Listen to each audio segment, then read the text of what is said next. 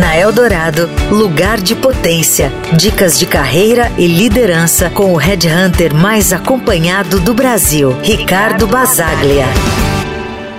Em um mundo veloz e extremamente competitivo, nós enfrentamos desafios todos os dias.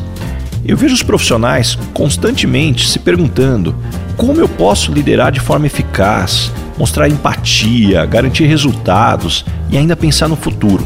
Em meio a essa agitação, não podemos esquecer: nossa mente e nosso corpo são nossos ativos mais preciosos. Da mesma forma que não esperamos muito de um celular quando a bateria está quase esgotada, não podemos esperar o máximo do nosso cérebro sem proporcionar o devido cuidado a ele.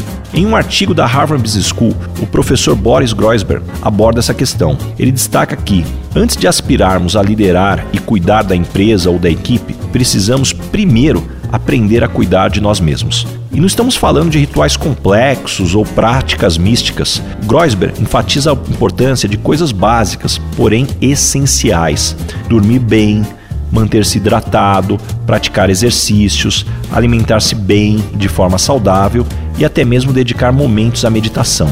E lembrando que essa não é a visão de um guru distante, mas uma recomendação vindo diretamente de um dos centros acadêmicos mais renomados do mundo. Resumindo, autocuidado não é um luxo, é uma estratégia fundamental.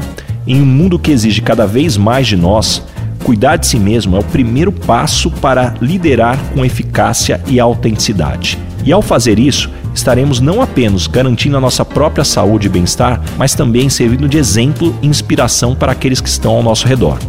E lembre-se, busque sempre o seu lugar de potência. Você ouviu na Eldorado Lugar de Potência, com o Red Hunter mais acompanhado do Brasil, Ricardo Basaglia.